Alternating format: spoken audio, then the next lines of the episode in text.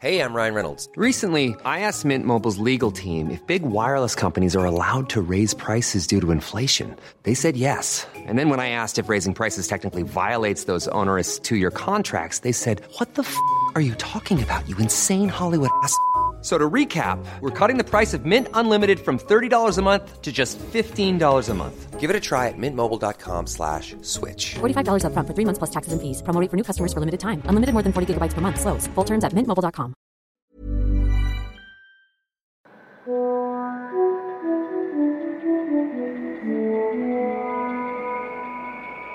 Hold on, everybody. Here it comes.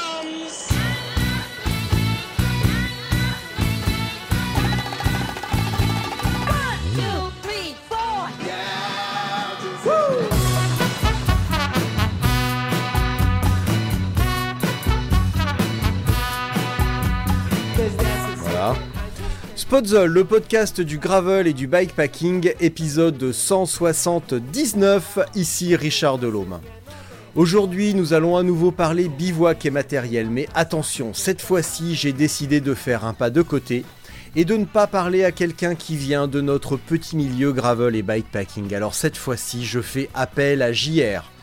Et souvenez-vous de JR, personnage grossier et antipathique dans la série Dallas. Eh bien, le nôtre est aux antipodes de cette caricature. Le nôtre, de JR, est sympa et est randonneur. Son truc, c'est de randonner ultra léger, et JR anime la chaîne YouTube La Tanière de JR.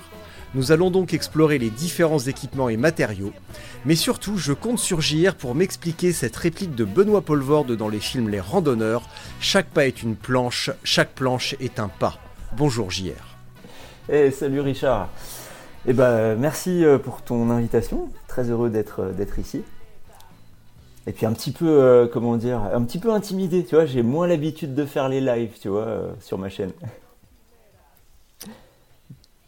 T'es intimidé alors Ouais, T'es un timide, petit peu. toi Ouais, je suis timide. C'est pas parce qu'on a une chaîne YouTube qu'on est euh, qu'on n'est pas timide. Qu'on est extraverti Bah c'est ça. Depuis quand tu as ta chaîne YouTube? Ça Et fait un pourquoi? plus, un peu plus de 3 ans. Et pourquoi? Bah en fait, si tu veux, euh, j'ai commencé cette chaîne euh, un petit peu avant le confinement. Et du coup, je l'ai développé pendant le confinement parce que tu vois, ça occupait un petit peu de faire des vidéos. Euh, parce Mhm. qu'en fait, je, je- de la randonnée, j'en fais, depuis, depuis tout petit. Euh, mais il y a un moment, tu vois, euh, quand tu vieillis, tu te dis, quand tu portes 15 kilos pour aller bivouaquer, alors c'est génial, tu profites de ton bivouac, c'est trop beau, mais quand tu rentres le lendemain et que tu te dis que tu as porté euh, plus de 15 kilos, bah en fait tes épaules, ton corps, bah il n'est pas tellement d'accord avec ça, enfin pour moi. Donc après j'ai commencé à me renseigner sur des, sur des forums et à voir comment je pouvais, enfin comment c'était possible de porter un petit peu moins. C'est là que j'ai trouvé plein de forums géniaux, tu vois, sur, sur tout ce qui est ultra light. Mais euh, le matériel, tu peux pas tellement le voir finalement. Dans les magasins, tu n'as pas ça. Donc j'ai commencé à commander. Donc ça, c'était euh, il y a un peu plus de, bah, il y a, plus de 3 ans. J'ai commencé à commander. Et quand j'ai reçu le matériel, je me suis dit tiens, je vais le partager moi aussi sur, euh, sur le forum pour montrer aux gens comment est cette nouvelle tente que personne n'a encore jamais vraiment vue. Donc je suis allé faire un bivouac, j'ai pris des photos. Je me suis dit bah attends, ça peut être un petit peu plus stylé de filmer finalement avec mon smartphone. Donc je filme et je rentre à la maison. Je me dis bon bah voilà, je vais le partager. Je savais pas comment faire. Les, euh, les photos, je sais comment les mettre sur le forum, mais les vidéos, je sais pas. Et je vois YouTube, je dis bon bah, je vais mettre ça sur YouTube et puis je partagerai le lien. Alors, je commence à faire un petit montage à la maison. Je me dis attends, c'est peut-être un petit peu mieux si je parle. Donc, euh, je fais une petite voix off derrière. Je fais mon petit montage. Ça, c'était la toute première vidéo de la chaîne. C'était sur la, la Lanshan euh, 2 Pro. Euh, une tente qui n'était pas encore, euh, je l'avais eu en précommande, donc c'était vraiment très très nouveau. Et du coup, bah, j'ai fait cette première vidéo, je l'ai mise, j'ai créé une chaîne. Je me suis dit, je sais pas trop comment l'appeler, donc euh, bon, JR, mes initiales, c'est le grand mystère. Tout le monde me demande comment tu t'appelles, c'est JR. Donc je me suis dit, la tanière de JR, je trouve ça amusant. Alors j'ai lancé cette première vidéo, puis si tu veux, la chaîne elle est partie de là. Donc ça, c'était en, janvier euh, 2020 deux mois après, tu vois, il y a eu le, enfin, c'était quoi, mars, ouais, il y a eu le confinement juste après, et c'est là où je me suis dit, bah, je vais faire plein de vidéos sur euh, ma découverte de la rando légère, et je me suis dit, je vais partager ça euh, avec les gens qui cherchent des infos. Donc voilà, en gros, comment c'est né. Et donc tu m'as dit tout à l'heure, tu fais de la rando, euh, donc tu randonnes depuis tout petit Ouais, Ouais, ouais. ouais. Me dit-il après, après s'être désaltéré avec son vieux verre euh, qui a 12 ans de la Coupe du Ah, Monde de ski de fond de la Clusa. Ouais, sachant que je fais pas de 2010. ski de fond, hein, je j'aime pas trop le ski de fond, mais euh, voilà, j'ai toujours le vert. Pourquoi t'aimes pas le ski de fond Espèce de traître, tu habites à Annecy. Non, non, mais le ski de fond, j'en ai fait. Euh, J'apprécie pas. Je préfère largement le, le ski euh, alpin. J'aime pas l'équilibre qu'on a. J'aime pas le manque de. Enfin, il n'y a pas de quart, tu vois, sur des skis de fond. Euh, j'ai- C'est pas mes sensations. Voilà, je monte sur le truc, c'est waouh, tu pars en arrière, tu pars sur les côtés. Euh, alors des fois, on te fait faire des trucs sympas. On me dit tiens, il y a un petit peu de poudreuse sur le côté, viens. Ouais, alors des, des skis qui sont larges comme ça et sans quart, pas trop mon délire, tu vois. Je préfère avec des skis, euh, des skis bien larges, des bonnes quarts et puis des bonnes pentes. Comment tu en es venu à randonner depuis tout petit? Qu'est-ce qui fait Eh bah- que qu'est- Qu'est-ce qui s'est passé dans ta jeunesse pour que tu tu bah, tu tombes si bas finalement? Ah bah oui. Bah écoute, t'as pas le choix, oui. c'est tes parents. tes parents te disent, Ah allez, ouais, viens, On n'a va pas aller- tous on la, va on aller n'a pas tous la chance d'avoir des parents cyclistes. Voilà, c'est ça. Donc, euh, je, je crois que c'était. Alors, moi, je m'en souviens pas, mais d'après mes parents, j'avais 4 ans euh, quand ils m'ont emmené faire le Danet. Le Danet, c'est euh, un sommet au-dessus de la Clusa, quoi. Donc, euh, voilà, c'était ma première rando, apparemment. J'y suis retourné euh, de nombreuses fois depuis, même bivouaqué et tout, donc euh, super comme coin. Et pourquoi Enfin, c'est une question complètement absurde, mais euh, tu n'as toujours que randonné ou fait du ski, des trucs comme ça? Tu t'es jamais mis au trail, au vélo, euh, à d'autres activités? Pourquoi Euh, euh, Beaucoup d'escalade quand j'étais ado, à 16 ans. Tu vois, de 16 à, 16 à 18. J'ai eu une grosse période escalade, alors en bloc, en salle, en falaise aussi, bah, toujours dans les Aravis, avec des, des grandes voies aussi vers la Colombière. Euh, donc j'ai eu beaucoup, j'ai eu une grosse période escalade. J'ai eu une période bah, à peu près en même temps alpinisme avec quelques, quelques 4000. Euh, un peu de VTT aussi, quand j'ai bah, toujours dans cette période, allez, entre 15 et 20 ans. Euh, VTT où il y avait, j'avais, un, un vieux euh, Rockrider 340 euh, D4 j'ai eu quand j'avais 15 ans. Donc euh, le truc que tu portais, t'avais t'avais pas, euh, moi j'avais pas la version avec les, alors j'y connais rien dans les termes, mais tu sais le, le- le- la fourche amortie là, je sais pas quoi, donc euh, ça te tapait, ça te secouait dans tous les sens quand tu descendais. euh, Je, le- je- je montais en fait en le portant, je, je montais dans la forêt, euh, dans la montagne, et puis hop après je redescendais là et ça te secouait dans tous les sens, mais c'était chouette. Donc j'ai eu cette période il y a longtemps. Bien, mon petit JR, traditionnellement, comme tu le sais, euh, on a un groupe WhatsApp qui s'appelle Bistro Gravier. Et Ah. à chaque épisode, je demande à la bande de bras cassés qui me sert de, man- de, euh, de, euh, de communauté de poser des questions à mon Ah, invité. ça c'est chouette. Et traditionnellement, on va dire que c'est plutôt un truc qu'on fait en fin de, en fin d'épisode. hein. Le, le jeu des questions-réponses, c'est plutôt quelque chose qui va servir à conclure, finir en beauté, et voilà. Et bien aujourd'hui, on va casser les codes parce que euh, une bonne histoire, c'est parfois quelque chose qui commence par la fin.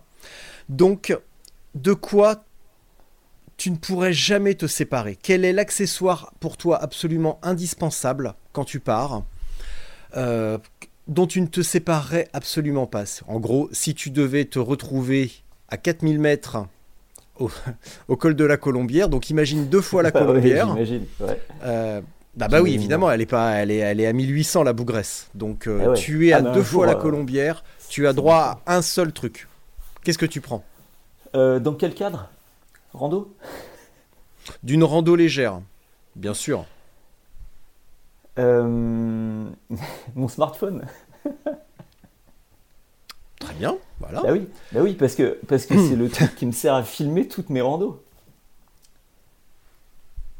Bah, et c'est aussi euh, de manière très, euh, très euh, pragmatique. euh, c'est aussi ce qui permet de, à la fois de filmer, mais aussi d'appeler au secours. Oui, si tu as le moindre Si tu, as, souci, si tu as du réseau. tu peux avoir une tente ultralight ou un bivet si tu as du réseau. Mais comme je sais que maintenant tu as laissé tomber la, la petite balise Garmin, alors est-ce qu'il y a des exceptions à ça? Téléphone. Eh ben oui, parce Voilà. que tu peux maintenant avec ce modèle-là, tu peux prévenir les secours par satellite. Incroyable. J'ai fait le Et test. Eh oui, voilà. Donc j'ai euh, vu, j'ai donc vu. Mais voilà, bon, et oui. c'est quand même un téléphone de riche, donc euh, iPhone 14, super. Mais euh, bon, voilà. euh, à ce prix-là, euh, vaut mieux rester, euh, vaut mieux rester en, en- en bonne santé et en vie parce que euh, il est quand même assez dissuasif. Bon, un téléphone. Question pour le podcast avec JR par je ne sais pas qui, je suis désolé. Quelles sont tes anecdotes de bivouac les plus marquantes? Grosse frayeur, belle rencontre, ren- euh, contrainte de déménagement en pleine nuit. Alors là, tout de suite, j'ai j'ai une anecdote qui me revient. Euh, J'étais allé bivouaquer, tu sais, où il y a l'ancien téléphérique euh, du Verrier, au-dessus d'Annecy. Il y avait, il y avait un téléphérique Mm. il, y a, il y a longtemps. Et donc, tu as une plateforme là-haut. Euh, pour y accéder, tu as, euh, plusieurs endroits. Et euh, il y en a un qui est assez proche, c'est le col des contrebandiers. Mais il est quand même à une, demi-heure, tu vois, à pied. Et avec des passages qui sont pas évidents. Tu as, un endroit où il y y a des marches qui sont, euh, qui sont scellées dans, la roche et tu as euh, des, des mains courantes un petit peu. Donc c'est un endroit qui est un petit peu euh, exposé, escarpé.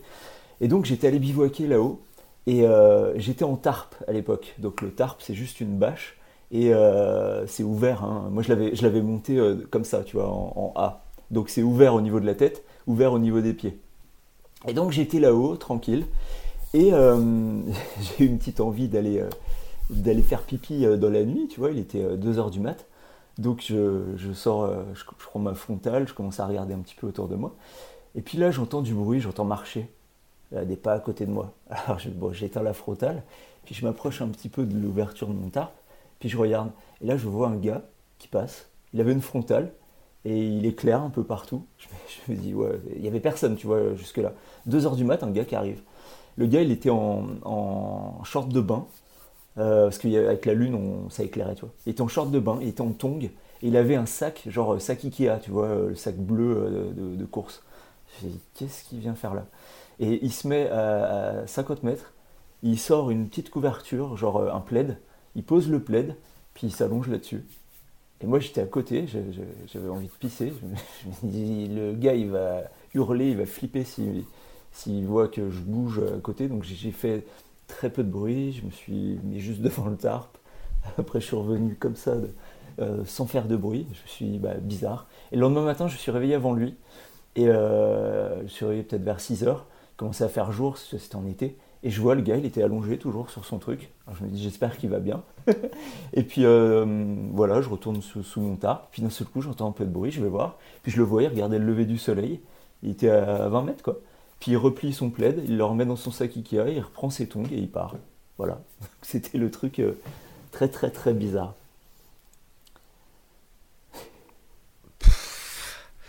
Moi, ça me fait des frissons dans le dos. Bon, alors, question suivante, parce que là, là, je sais même pas quoi répondre.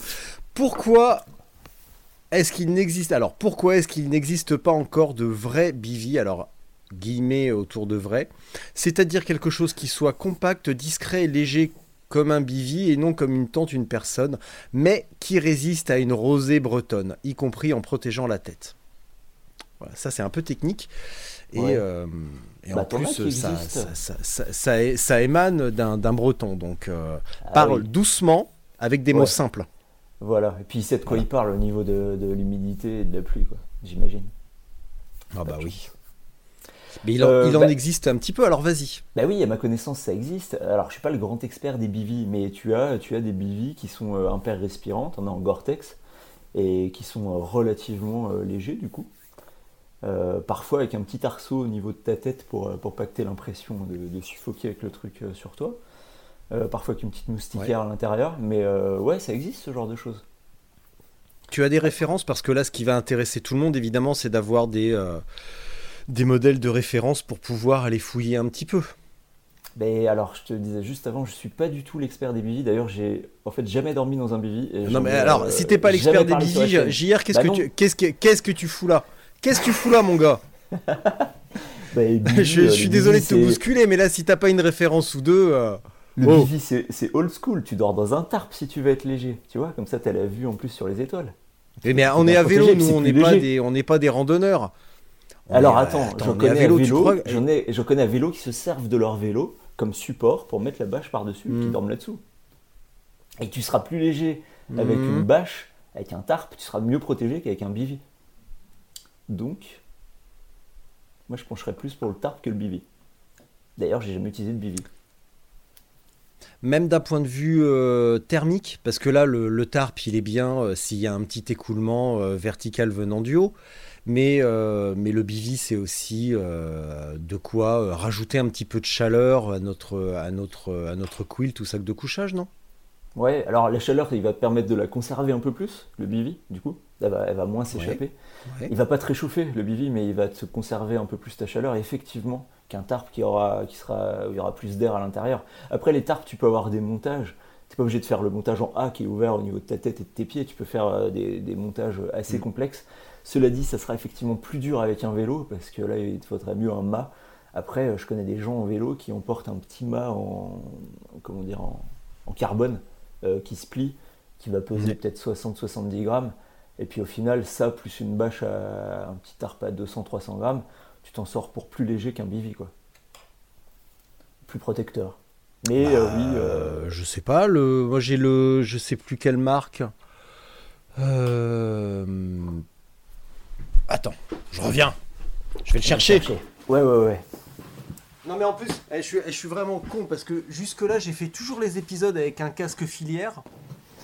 et, euh, et en fait, euh, bah, je t'entends donc tu peux continuer à parler. Voilà. Ah bah parfait. Tiens, pendant ce temps-là, tu vas répondre à la question suivante. Pourquoi ne pas prendre un vélo pour explorer les montagnes? C'est le breton qui parle encore. Ah oui.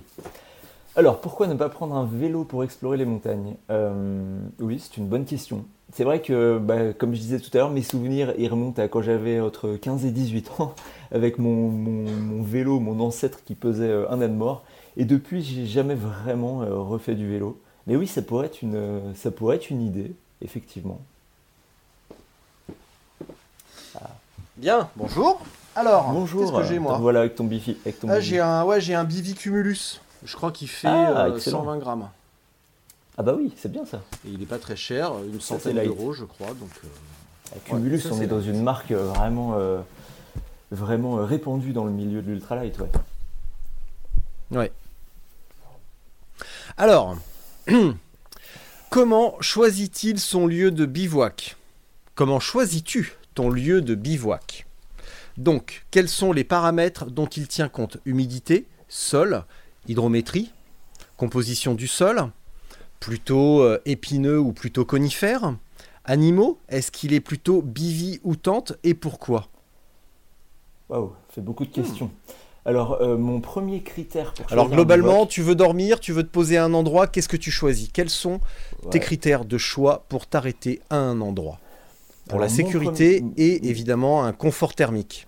Ouais, alors mon premier critère, ça va être d'être loin euh, de toute trace humaine, de la civilisation. Donc c'est dormir en altitude, euh, ne pas voir si possible euh, une habitation euh, au loin, ne pas être proche des habitations, ça j'aime pas. Moi j'aime bien c'est être en hauteur, avec une belle vue sur, l'environnement, donc souvent les montagnes, mais être loin, un peu loin de, tout, pas être accessible.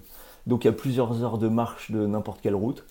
Donc ça, c'est mon premier critère. Parfois, j'arrive pas à, l'avoir, mais c'est d'abord vers ça que je tends.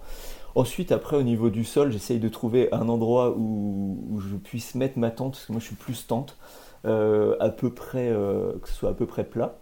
Après, euh, le sol, si c'est des, des aiguilles, des cailloux, c'est pas très, c'est pas important pour moi, parce qu'après, j'ai un matelas gonflable, et ça fait que c'est très confortable, et ça lisse, en fait, le terrain. Des fois, je me mets sur un endroit qui est, qui est pas vraiment plat et avec ton matelas, tu le sens plus une fois qu'il est gonflé.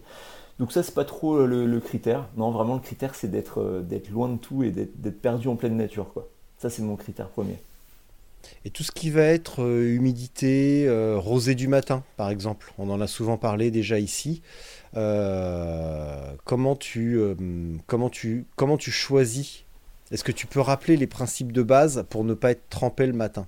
Ouais, alors la condensation, c'est un phénomène naturel, donc euh, il existe toujours, peu importe le matériel qu'on a. C'est pas, parce que tu as une tente à 1000 euros et une à 100 qu'il y aura une différence, il y aura toujours de la condensation. Euh, après, la condensation, on peut l'éviter, c'est-à-dire que si tu te mets à 3 mètres d'un petit, d'une mare ou d'un petit lac, euh, oui, tu auras beaucoup plus de condensation que si tu te mets sous des arbres un peu plus loin. Pareil avec les, creux. C'est sûr que si tu te mets sur un col, alors oui, tu vas avoir du vent, mais le vent fait que euh, ça fait beaucoup de euh, ventilation dans ta tente. Et généralement, sur ces, points, sur ces endroits-là, bah, tu te réveilles, tu n'as pas de condensation. Par contre, tu t'es pris le bruit du vent toute la nuit. Donc en fait, il n'y a pas de solution euh, idéale. Quoi. Voilà. Souvent, souvent près des arbres, ça sera mieux. Et si tu peux avoir un petit peu d'air, c'est bien aussi. Mais éviter... Sans l'école, euh, le problème d'école, c'est que hum, si tu as une, tempête pendant la nuit, c'est pas forcément le meilleur endroit où se trouver. Après, il faut éviter les endroits où ça fait une cuvette, euh, pas que pour la condensation, mais si par exemple tu te prends un orage. Euh, éviter les endroits si tu as beaucoup de vent dans la nuit où tu peux avoir des branches mortes qui vont te tomber dessus. Ça m'est d'être proche d'une forêt et puis avec une, bonne tempête et de voir les branches tomber à 10 mètres et de te dire bon bah j'étais bien un petit peu avant la lisière de la forêt. Donc, euh, donc tu n'as pas, pas d'endroit euh, idéal, ça va dépendre euh, de plusieurs paramètres. Tu, tu peux pas avoir. Ça m'est déjà arrivé hein, d'avoir zéro condensation et de ne pas avoir de vent, etc. Mais ça c'est rare quand même. Hmm. Pardon. Tout ce qui est animaux de la forêt, faut-il avoir peur des lapins adultes? Alors, les lapins adultes, c'est ce qui est le plus dangereux parce qu'avec leur, euh, leurs oreilles. Non, les animaux de la forêt, franchement, c'est plutôt eux qui vont avoir peur de nous. Euh, parfois, on a des peurs qui sont assez irrationnelles en se disant on va se faire, euh, on va se faire attaquer par un sanglier. je, pense vraiment qu'ils ont plus peur que nous. J'ai déjà dormi quand il y avait le, à l'automne, en septembre, c'était à l'époque du brame du cerf, c'est magnifique. Et j'étais en tarpe encore à cette époque.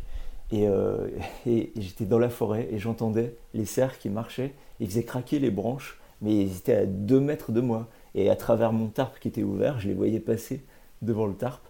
Et, euh, et tu vois, c'est la nuit, c'est la nuit, il fait sombre, tu vois des grosses ombres, t'entends craquer et tout. Et toi, t'es là, tu bouges pas. Pas parce que t'as peur, mais pour, pas, pour essayer de pas leur faire peur non plus. Donc c'est, je trouve c'est chouette d'entendre les animaux. Euh, mais c'est eux qui auront plus peur de nous. Après, il faut aussi faire attention au niveau de sa nourriture et pas laisser traîner, euh, sa gamelle euh, non plus devant la tente. Et puis essayer de, rendre étanche au maximum la nourriture qui te reste. Donc en la mettant dans, des sacs plus ou moins étanches, c'est que tu roules et qu'après hop tu fermes, que tu mets dans ton sac. Ce que je fais au niveau de, de la nourriture, c'est donc je la mets dans ce genre de sac, mais après je la laisse, je laisse ce sac à l'extérieur de ma tente, mais fermé, c'est-à-dire sous le vestibule. Tu vois, souvent dans les tentes, tu as un vestibule, tu as ta chambre intérieure, tu as ton petit vestibule, et puis tu as ta toile euh, qui te protège de l'extérieur. Moi, je la laisse là, et il y a toujours un petit espace. Si jamais je me dis, il y a un animal qui essaye de, venir, euh, qui a senti, qui essaye de venir me prendre ma nourriture, au moins, il va pas me manger ma chambre intérieure en grattant ou en, la mangeant, et hop, il va prendre au pire. C'est jamais arrivé, mais je préfère cette cette petite sécurité. Alors on en reparlera un petit peu tout à l'heure, mais il y a une question sur son setup idéal transposable à la pratique du bikepacking. Donc là on va vraiment parler de matelas gonflable, euh, matelas gonflable ou pas gonflable d'ailleurs, sac de couchage, bivy et éventuellement tarp. Donc tout ça on va en reparler et on va débuter euh, dans quelques minutes par euh, l'isolation thermique et les matelas gonflables. Mais avant, j'ai encore une question sur quel outil utiliser pour trouver des points d'eau. A-t-il une technique pour visualiser sur une map un potentiel lieu de bivouac? Alors, on va commencer par les points d'eau. Pour trouver de euh, l'eau. Ouais, alors les points d'eau, c'est un truc que j'utilise énormément. Outil, pour, ou, outil euh, numérique pour trouver des points d'eau.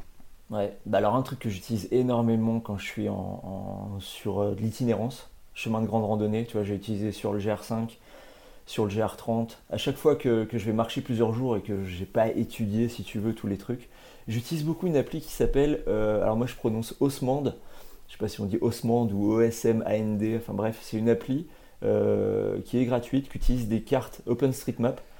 Et tu as les points d'intérêt. de suite. Ouais, ouais, ouais, Tu as les points d'intérêt et euh, notamment ceux au niveau de, l'eau. Ça te marque les, robinets quand tu passes par exemple dans des villages euh, où il y a des, points d'eau potable. Ça te marque les sources, etc. Et franchement, j'ai jamais mis ce truc en défaut. Tu vois, il y a un moment sur le GR5, euh, j'étais dans la partie sud, c'était, il faisait très très chaud, je manquais d'eau, j'avais plus d'eau, j'étais en galère. Il était 18h, euh, il n'y avait plus personne. Et le premier village, il était super loin sur la carte. Et sur Osmand, je vois écrit qu'il y avait une source. Et en général, quand tu as une source, c'est vraiment, euh, vraiment que ça coule. Quoi. Sauf qu'il y avait les petits ruisseaux qui apparaissaient sur la carte, ils étaient tous à sec, il n'y avait plus rien. Donc c'était mon seul espoir. Et je marche, 19h et tout, j'avais rien pour. euh, j'avais pas d'eau pour bivouaquer. Le, premier village était à 15 km.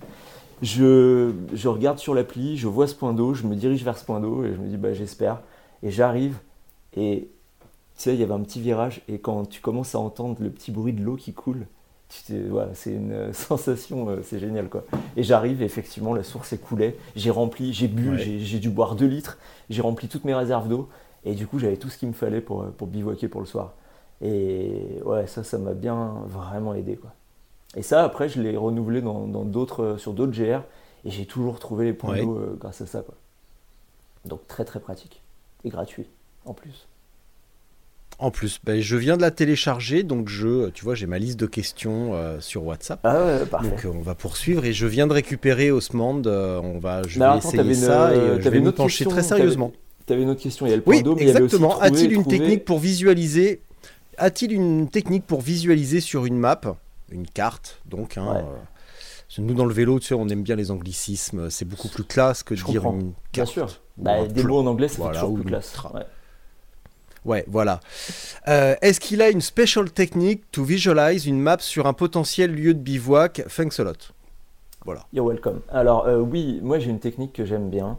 Alors si tu utilises euh, Osmand, euh, tu peux payer cette fois pour avoir les courbes de niveau. Donc avec les courbes Ouais. de niveau, tu arrives déjà à repérer les endroits qui sont un peu plus censés être un peu plus plats. Donc ça c'est une des techniques Oui. si je reste sur Osmand. Euh, mais je préfère utiliser là pour le coup d'autres applis. Alors euh, par exemple des applis qui te permettent une visualisation en 3D de ta carte. Tu as Iphigénie qui te permet ça, il y en a plein d'autres. Mais si on prend l'exemple d'Iphigénie, euh, tu peux passer, tu as un bouton, tu peux passer ta carte en 3D et en plus tu as les cartes, si tu prends les abonnements et tout, tu peux avoir ta carte IGN. Donc tu peux vraiment avoir quelque chose qui est familier si tu as l'habitude d'utiliser des cartes en papier. Et euh, tu peux avoir cette vue en 3D. Donc comme ça, tu, repères ton endroit, tu zoomes, tu te déplaces et, tout tourne en... Comme si tu avais ta carte, euh, tu sais, les cartes IGN que tu mets au mur là, qui sont en 3D. Bah là, tu as la même chose mais dans ton smartphone. Donc du coup, tu repères vraiment visuellement euh, beaucoup mieux les endroits potentiels pour aller bivo- bivouaquer. Quoi. Ça, c'est pratique. À partir de quelle alors distance pour nous, euh, on va plutôt dire, on va plutôt parler en heures. À partir de combien d'heures quotidiennes ou température utilises-tu une tente? Est-ce systématique? Euh, ou est-ce que sur euh, certaines configurations, distance souterrain, tu t'autorises à ne rien avoir au-dessus de ta tête? Et fait- quels sont tes choix Quels sont tes choix pour l'un ou l'autre? Alors j'ai déjà fait avec rien, mais je préfère tout le temps en fait prendre une tente. Alors après au niveau des tentes, moi euh, j'en ai une qui pèse dans les, dans les 700 grammes, euh, qui se monte avec des bâtons. Donc les bâtons de marche, euh, comme je les utilise, je compte pas dans du poids supplémentaire, parce que dans tous les cas je les prendrai. Donc je prends ma tente qui va, qui va me rajouter 700 grammes dans le sac, mais elle va m'apporter une sérénité, parce que moi j'aime bien dormir sereinement. Tu vois, avoir ma, petite chambre intérieure en moustiquaire et pas être euh, enquiquiné par un truc qui va marcher dessus en pleine nuit. Euh, voilà, ça, ça j'aime pas, c'est bête. Tu vois, quand j'étais sous tarp, une fois je, je dormais pas encore, euh, la nuit était tombée tôt, j'étais sur mon smartphone. Oui, voilà, mauvaise habitude, mais sur le smartphone avec le tarp. Et d'un seul coup, je vois une, une araignée qui, qui me grimpe dessus, qui passe comme ça, tranquille. Normal, hein, je suis dans la nature et tout, c'est ouvert. Mais j'aime pas trop ce genre de sensation quand je dors. J'ai besoin un peu de cette sérénité, de cette protection euh, qui paraît dérisoire. C'est juste un, un petit morceau de moustiquaire. Mais je sais que j'ai pas un, truc qui va m'arriver euh, en pleine tête ou me grimper comme ça sur le visage euh, pendant la nuit. Donc ouais, je prends toujours. Tu n'aimes pas ça tente. Non, ça j'aime pas trop. Et puis ça Ouais. me donne raison le matin. Parfois, quand, quand tu vois le truc qui est sur la moustiquaire, hein, de l'autre côté de toi, des fois il y a des bêtes, tu te dis mais c'est quoi ce truc? Je, je connais même pas. Alors il faudra que j'essaye, il y a peut-être des applis hein, du genre PlanteNet qui te permettent de dire quelle bête Mm. il s'agit. Et il y a des trucs, c'est horrible. Et du coup, tu fais un petit truc comme ça là, petite pichenette le- depuis l'intérieur et le machin il part. Mais euh, c'est là où je suis content de l'avoir, ouais. Quel matériel utilise-t-il pour garder les pieds au sec? Bon, évidemment, pour nous, euh, quand il dit euh, chaussures avec membrane type Gore-Tex, bah, nous, on est un petit peu limité sur les chaussures d'hiver. Euh, même si ça existe bien entendu, et notamment les Gore-Tex. Je vous rappelle que j'ai récemment beaucoup utilisé les Fitzik Terra Arctic, qui sont très très bien. As-tu des chaussures légères ou chaussettes étanches? Enfin bref, pour avoir les pieds au sec, comment fais-tu? Eh ben écoute, le, pour moi, la, meilleure des solutions, c'est de ne pas avoir de membrane euh, étanche. Les membranes étanches d'expérience, ça met des jours à sécher une fois que c'est trempé. Une fois, j'ai traversé euh, les Bauges euh, en hiver.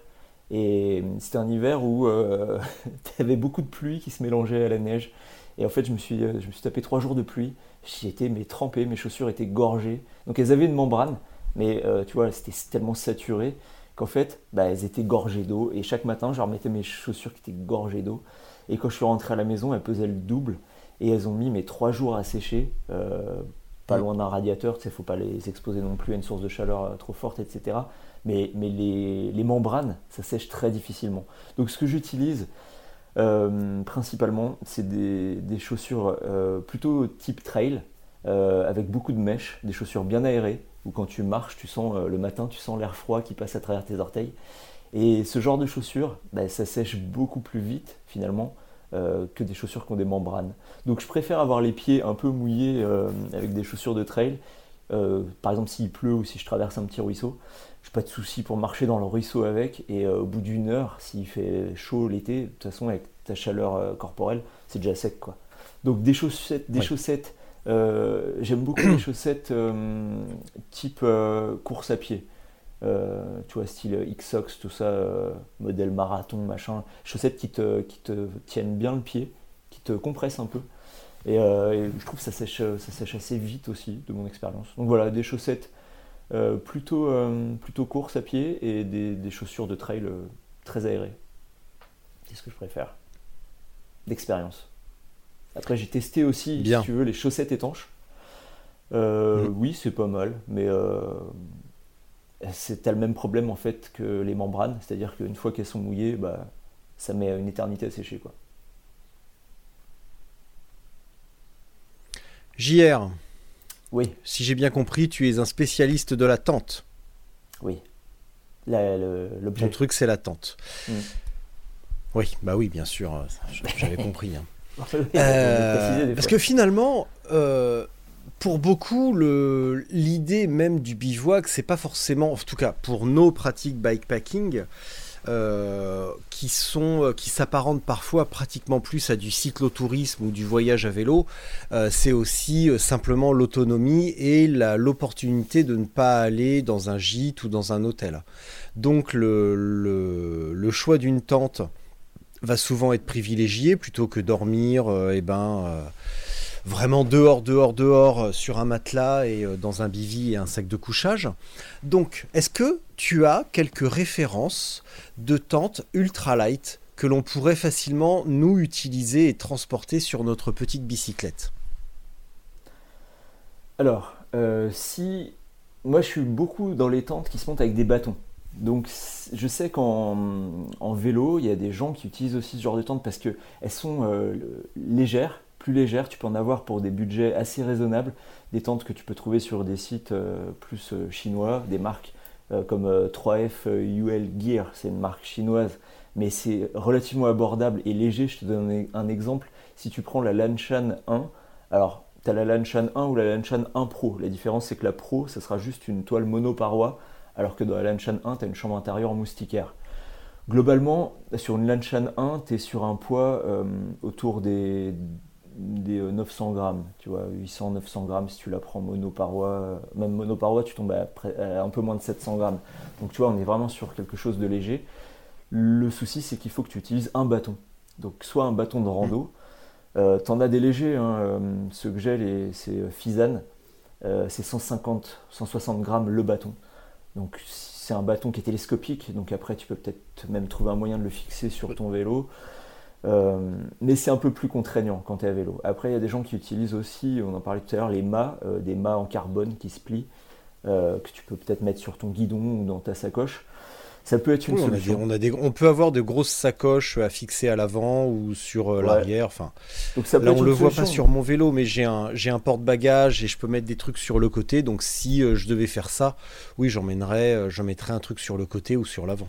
Parce que de toute façon, finalement, l'autre, euh, l'alternative, c'est c'est les tentes qui se montent avec des arceaux.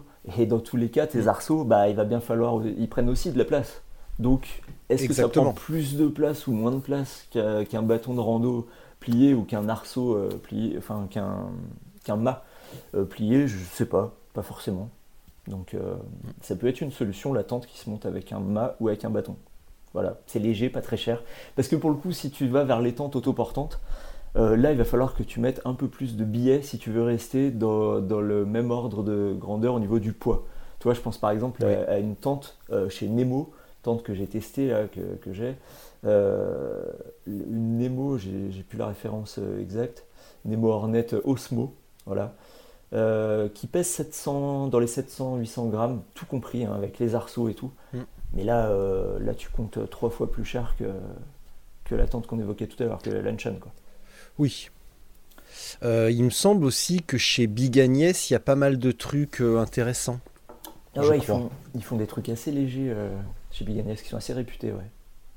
Des modèles Ouais. très light. Attends, je vais aller jeter un petit.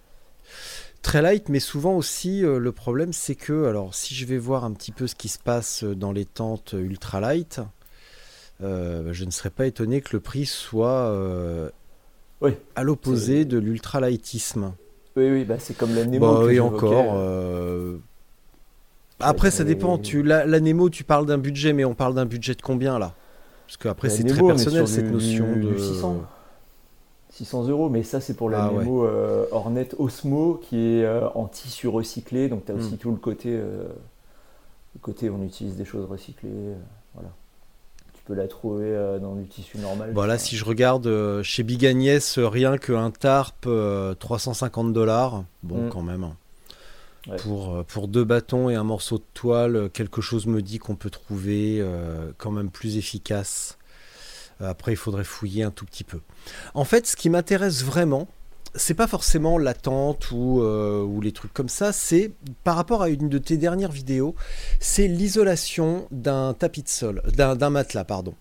Ouais. Donc que ce soit le poids, mais également sa capacité isolante. Parce que euh, si on dort, ah bah c'est con, mais c'est pour se reposer. Et quoi de plus agaçant que de euh, se réveiller parce qu'on a froid Donc ça soit parce qu'on a choisi un quilt ou un sac de couchage trop light, mais aussi parce que tout simplement le, euh, matelas euh, est mal isolé. Donc est-ce que tu peux revenir un petit peu sur les différents matériaux, sur les capacités hum, d'isolation et comme tu l'as fait dans ta dernière vidéo, donner quelques références, que ce soit Situ Summit. euh, J'ai oublié une autre marque. Enfin bref, voilà, je te laisse faire ton job. Vas-y. Alors ouais, c'est un point important le matelas.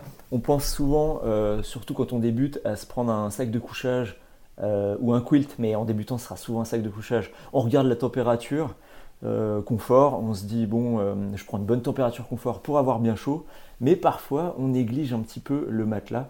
Et le problème en fait, c'est que quand tu es sur le sol, tu as de l'air, du froid qui, qui remonte du sol. Donc il faut être très bien isolé du sol pour que euh, le sac de couchage joue son rôle.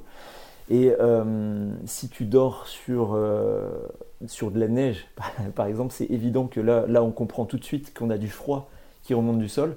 L'été, on se le dit un petit peu moins, et pourtant la nuit, il peut faire, il peut faire très froid. En Oui. montagne, il peut même geler.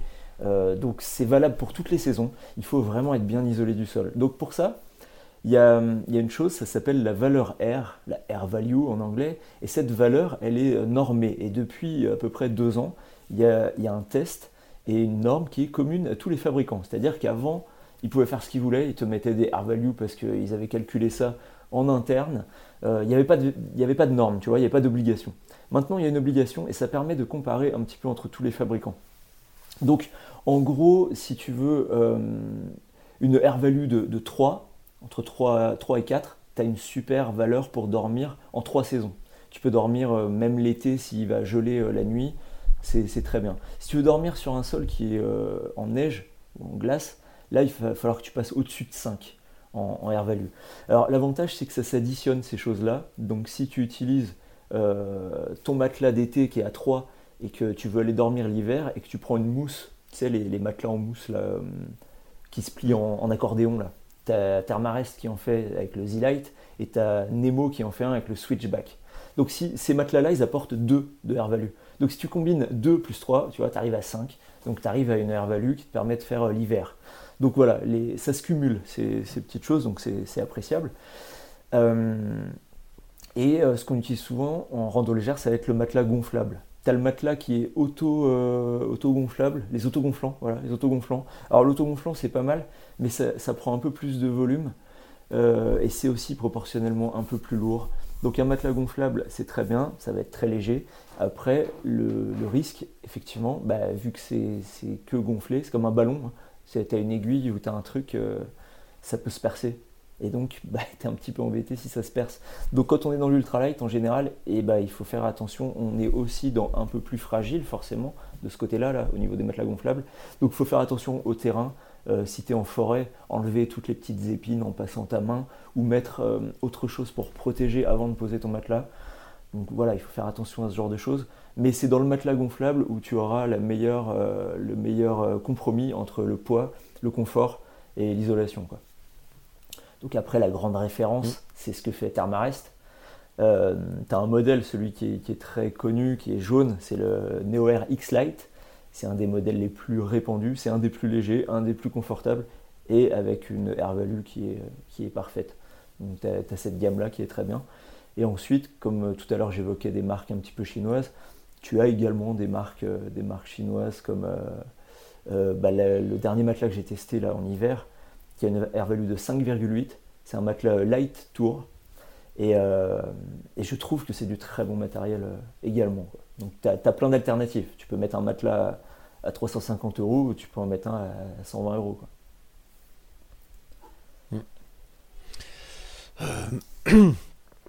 Question subsidiaire pour débuter, évidemment. Euh, Faut-il euh, casser la tirelire ou est-ce que un bête matelas Décathlon à 50 euros mais qui pèse le double du Thermarest euh, fonctionne aussi bien ou est-ce qu'il y a une ou deux précautions à prendre, peut-être avec un sous-matelas, le truc en accordéon dont tu parlais tout à l'heure, pour euh, augmenter la valeur thermique? Bah, au fait, Sachant qu'on sort un petit peu de l'ultralight, Ouais, mais ouais. on, on est aussi euh, dans une pratique plus euh, euh, bah, pour débuter, pour voir, pour prendre ses marques, euh, faire quelques premières erreurs et voir si ça fonctionne. euh, ce qui il y est a- déjà très très important. Il y a un principe qui est général, tu, connais, qu'on utilise dans plein de domaines, c'est euh, qui achète bon marché achète deux fois. Tu vois, tu commences par acheter le, le, le D4 à 50 euros, et puis finalement ça te plaît, ben, tu, tu vois, il va être trop lourd, tu vas t'orienter vers un autre, et finalement tu auras, acheté deux matelas. Donc après, on a une certaine Mm. chance, c'est que c'est un loisir qui se démocratise de plus en plus, donc tu arriveras à le revendre, ton matelas, euh, d'occasion. Mais je pense que. Et puis, il y a un autre point, c'est que finalement, le matériel, c'est juste une aide. Tu vois, je vais donner juste une petite anecdote. que- Quand j'étais jeune, encore une fois, alors là, on devait être autour d'une vingtaine d'années, j'avais creusé un trou dans la neige pour, euh, pour dormir euh, dans une sorte d'igloo. Et tu vois, j'avais pas de matelas du tout isolant. Et j'avais pris tout ce que je trouvais, du papier à bulles, tu sais, de- pour emballer les colis, euh, du carton, plein de trucs. Mhm. Donc j'ai dormi là-dessus quand j'avais 20 ans. Donc tu vois, c'est relatif aussi le, le côté euh, ah il faut absolument cette air value, il faut absolument ce matériel. Le matériel c'est une aide, mais si on est motivé, si tu peux arriver à faire avec quasiment n'importe quoi. Donc euh, il faut aussi garder ça en tête quoi. C'est pas à tout prix le matériel, c'est pas à tout prix le matériel cher, euh, c'est pas à tout prix le matériel ultralight. Tu peux arriver à te faire des super expériences. Moi ce bivouac dans ce trou à neige c'était une expérience, je m'en souviens tout le temps. Et pourtant, les conditions, elles étaient euh, désastreuses si je regarde avec le recul, tu vois. Mais c'est pas grave. Donc finalement, euh, tu vois, faut faire comme on le sent, quoi. Comme bien, on peut et comme on le sent. Ouais. Euh, deuxième, question, deuxième question subsidiaire. Pourquoi ne pas encore avoir cédé aux sirènes du bushcraft? Autrement dit, comment, pourquoi ne pas être parti euh, une semaine dans les Bauges euh, avec ta scie, ta bite et ton couteau pour te construire une tanière? Ah bah ouais. euh, toi-même à partir de branches, de bûches, comme on peut voir beaucoup de vidéos sur le net euh, qui sont à la fois très impressionnantes, très intéressantes, euh, parce qu'on se dit que les, les gars qui font ça ont quand même un talent de construction, de conception et d'anticipation vraiment, vraiment balèze. Bah, D'aller passer une semaine sous la neige dans la forêt au-dessus de Grenoble. Enfin, toi, c'est Annecy, mais je suis un mec sur YouTube qui fait ça au-dessus de Grenoble. J'avoue être très impressionné par cette capacité de, conception. Eh ben, euh, je teste ce genre de choses, j'aime beaucoup. J'ai quelques vidéos sur la chaîne avec euh, Tipeee et poêle à bois. Et donc, dans ce contexte-là, je vais partir avec les trois éléments que tu as cités avant, euh, qui ne me quittent jamais, surtout celui du milieu. Et je vais prendre ma scie pliante. Je vais scier. Oh, Je, je suis désolé, bois. je fais une parenthèse, mais si Ouais. j'avais voulu vraiment être moqueur, j'aurais pu dire que c'est grâce à cet accessoire-là que tu restes ultra light. Voilà, c'est je dis ça comme ça. Ouais. Non, mais c'est vrai que Ah, une c'est scie- drôle, ouais. c'est- une scie ultralight, tu as raison, parce qu'on parlait de la scie. Mais bien sûr, bien sûr, Euh, bien sûr.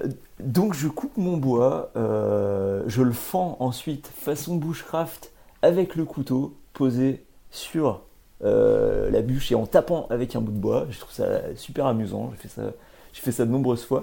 Et ensuite j'utilise mon poêle à bois en titane que, que je monte avec la cheminée Carrément, quoi, en la classe. titane, ouais, dans le tipi et tu passes tes soirées à mettre euh, euh, ton bois dans le, dans le poêle. Tu fais ta petite fondue euh, sur le poêle à bois. Tu dors euh, dehors, il fait moins 10 et dans ton tipi, il fait 20 degrés. Attention, ça dure que le temps, que le temps quand il y a- euh, si tu as suffisamment de bois Que tu que as hein. bien bourré ton poil. Voilà, c'est ça Exactement. exactement. Ouais. Et ça te permet de, de- de garder euh, de la chaleur, du coup, de, de bourrer son ouais. Ça, ça va rester, cette Mm. phrase. Bien sûr. Donc, On est j'aime pas bien, hein, donc, j'aime bien ce petit côté. Rien, rien de moi. Moi, je suis un escroc. Je pique tout aux autres et je ne Ah ouais. restitue rien. Donc, j'ai- j'aime bien ce Donc, petit côté euh, bushcraft, ouais, de temps en temps. Ouais. Ouais. Je trouve ça. Alors des fois évidemment on tombe sur des vidéos c'est un petit peu exagéré mais alors j'en- trouverai quelques je trouverai, retrouverai quelques exemples que je mettrai en description de cet épisode.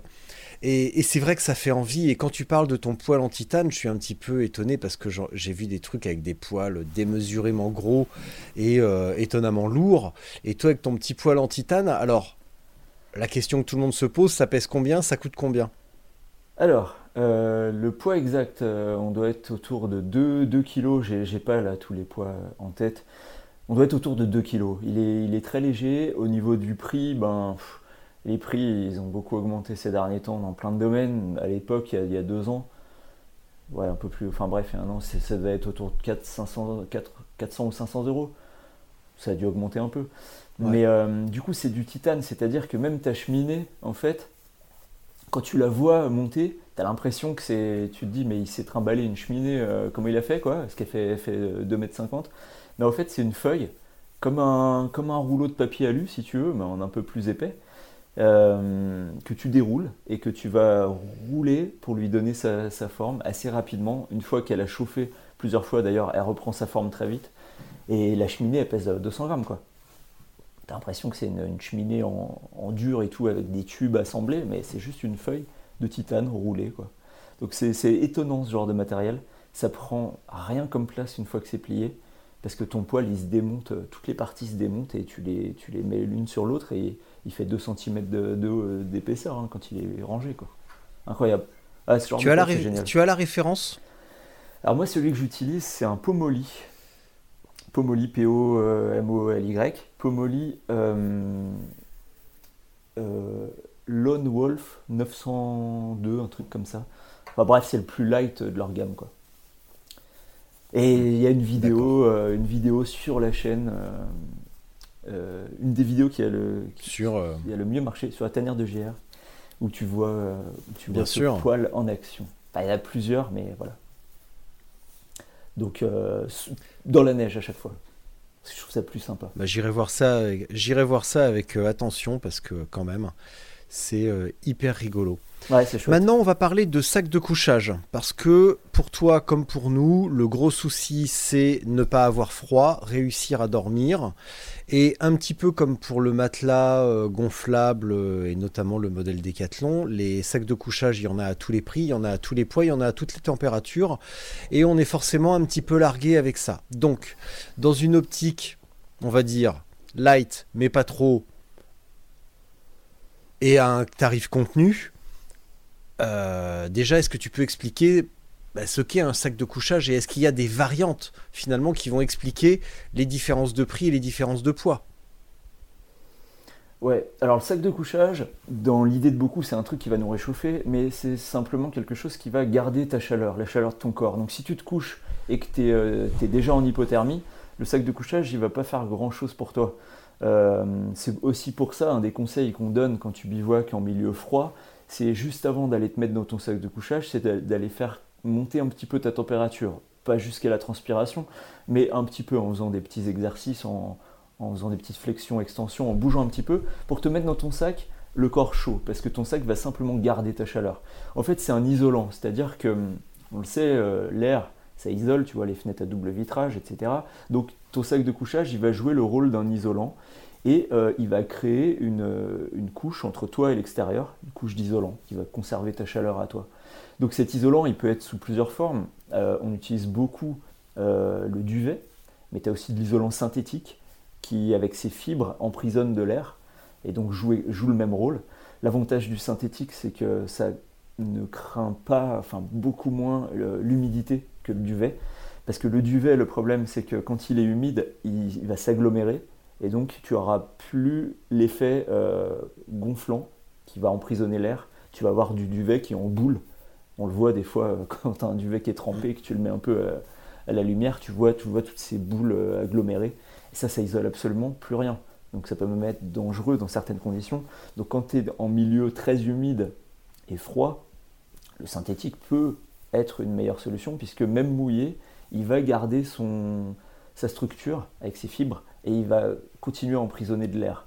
Donc il y, a cette différence entre synthétique et plume et duvet. Ensuite, au niveau des, conceptions, tu as, une grosse euh, différence entre le, la conception à couture traversante, on va rentrer dans des trucs un peu plus techniques, et la cloison. C'est-à-dire qu'une mmh. couture traversante. C'est très très bien. Tu vois, imagine, tu as ton tissu qui est contre toi, et puis au-dessus, tu as le tissu euh, côté euh, extérieur. Et entre les deux, tu as ton isolant. Mais pour que l'isolant il tienne en place et qu'il n'aille pas tout au niveau des pieds ou tout au niveau de la tête, on fait euh, des cloisons pour euh, que ton isolant reste réparti à peu près de la même manière. Sauf que ces cloisons, tu as deux manières de les faire. Soit tu vas coudre au milieu, donc tu vois bien que euh, si tu fais une, couture traversante, tu vas te retrouver avec un pont thermique. Parce qu'à cet endroit-là, tu as juste la couture. Et du coup, de chaque côté, tu as ton isolant. Mais au, niveau de la couture, bah, c'est tout écrasé. Donc ça, c'est la construction la moins chère. Parce que tu as juste à coudre comme ça. Il y a une autre construction qu'on appelle en cloison. C'est qu'au lieu de faire cette couture euh, qui va prendre les deux tissus, euh, on va mettre un petit filet euh, qui va permettre de, garder le gonflant. Et ce filet va être un intermédiaire. C'est pour ça qu'on parle de cloison en H, parce que ça fait comme des H un peu. Et ça, c'est la meilleure construction, sauf que c'est une, effectivement, bah, des plus chères, parce que c'est beaucoup plus technique à faire. Mais cette construction en cloison te permet de ne pas avoir ce pont thermique au niveau de la couture. Tu vas pas ressentir le froid à cet endroit-là, parce que tu as toujours ton épaisseur. Euh, donc voilà globalement au niveau des constructions. Et après, au niveau de ce que tu mets dedans, au niveau de l'isolant, donc là on va parler du duvet, ben, tu as des duvets qui sont euh, traités. Par exemple, tu as le duvet hydrophobe, donc qui va être moins sensible à l'humidité. Et ça, ça peut être euh, bah, du coup avantageux quand tu es en hiver ou qui es dans un, endroit humide, parce que ce duvet va être traité avec des produits chimiques paraît-il, ne sont, ne sont pas dangereux. Bref, il est traité et du coup, bah, tu, pourras dormir, euh, même s'il est humide, même s'il est mouillé, tu n'auras pas l'effet euh, duvet qui s'agglomère et qui ne sert plus à rien. Donc tu as ce côté-là. Puis ensuite, bah, au niveau du duvet, tu as sa provenance, c'est-à-dire que tu as des organismes qui, se, qui te certifient. Euh, après, c'est voilà, des déclarations, tu vois. Le, le duvet a été euh, pris sur des, des animaux qui ont été euh, bien, bien traités, euh, etc. Tu as tout le côté éthique. Donc tu as une certification, une certification RDS qui, qui te dit que si tu prends un duvet RDS, eh ben, tu prends un duvet qui a respecté, je vais schématiser, hein, qui, a, respecté les animaux. Puis tu as les duvets qui ne sont pas certifiés. Voilà, donc après, bah, c'est ce qui va jouer sur le prix aussi, du coup. Parce qu'un duvet certifié te coûtera plus cher, euh, que l'autre. Euh, plus la construction, plus le tissu utilisé, tu vois, le tissu, on parle de denier, denier pour l'épaisseur du tissu, donc si tu as un tissu en 10 deniers par exemple, on, tombe même beaucoup plus bas hein, chez certains constructeurs ultralight, on peut arriver à du 7 deniers, donc là tu as un tissu qui est super fin, tu, vois même les plumes à travers, mais forcément plus tu utilises un tissu fin, alors oui, plus il sera fragile, c'est physique, mais plus, euh, ce sera cher aussi et plus ce sera léger. Donc euh, c'est ça aussi qui fait le prix, euh, le prix du matériel. Le tissu, la provenance du duvet, la quantité également, parce que pour gonfler le poids du duvet, tu as les plumettes, tu as, des plumes, tu vois, et les plumettes sont plus efficaces pour euh, gonfler, pour euh, te donner plus d'air.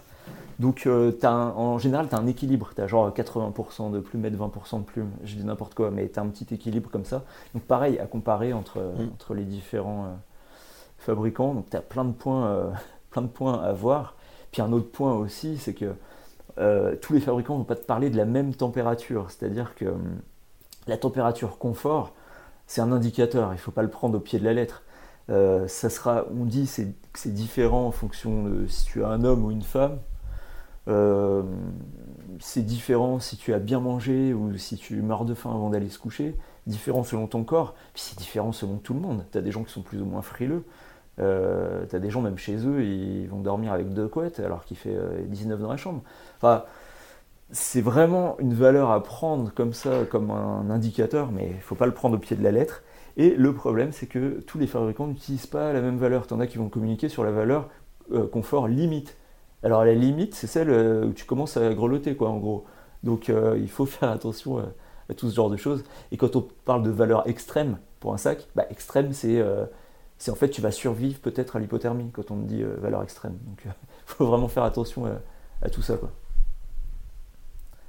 Ça Donc en fait, il faut plutôt, comme tu le dis euh, très justement, bah, euh, de long en large, en long, en large et surtout en travers. Ouais. Euh, en ce qui me concerne, pour mes périples à vélo, je maîtrise bien le en travers. Ça, c'est quelque chose que je sais faire. Euh, donc, comme tu viens de le dire très justement, globalement, les chiffres de température annoncés par les fabricants sont à prendre avec des pincettes euh, parce que sont euh, indépendants de toute euh, caractéristique personnelle et quand ils disent extrême, c'est vraiment extrême. Donc, il ça. vaut mieux prendre quelque chose d'un petit peu plus chaud, si on peut dire, pour être certain d'être vraiment dans une zone de confort et, et éviter les mauvaises surprises. C'est ça. Après, bah, justement, tu as aussi euh, le zip. Tu as des, des sacs de couchage qui ont un zip qui parfois va jusqu'au bout, euh, parfois non. Parfois, tu as des sacs de couchage qui ont des ouvertures au niveau des pieds, où tu peux sortir un pied, par exemple, si tu un sac de couchage qui est trop chaud.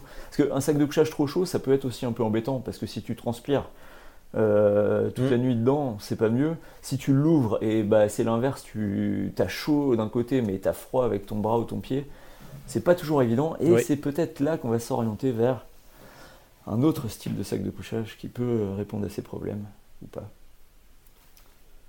Oh l'art du suspense. Eh Vas-y, ouais. je te laisse enchaîner vers ta transition. euh, Là, tu m'en avais parlé, le quilt. Alors quilt, on le prononce quilt. mais bien sûr, euh, j'avoue être, j'avoue, oui, j'avoue être grand fan du quilt et euh, même dans sa prononciation francophone, euh, le kilt, Ouais. euh, je trouve ça très bien. J'aime beaucoup. Et en plus, c'est très léger, évidemment.